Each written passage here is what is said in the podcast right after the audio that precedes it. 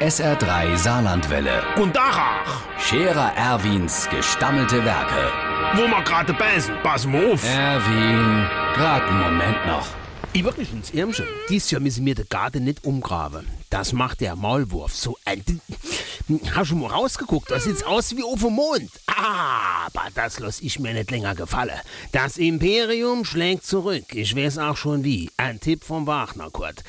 Ich kloppe in jeder von denen Maulwurfshivele ein 20er Rundeise. Dort drauf kommt jeweils eine leere Ravioli-Dose.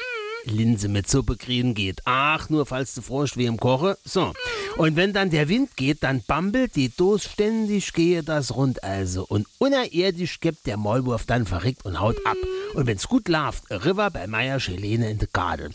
Wenn das nicht klappt, dann greift die Methode vom Trappmatze Franz. Der hat überall dort, wo ein Hivel in seiner Wies war, eine Waschbetonplatte draufgelegt. Jetzt hat er quasi jetzt die Terrasse.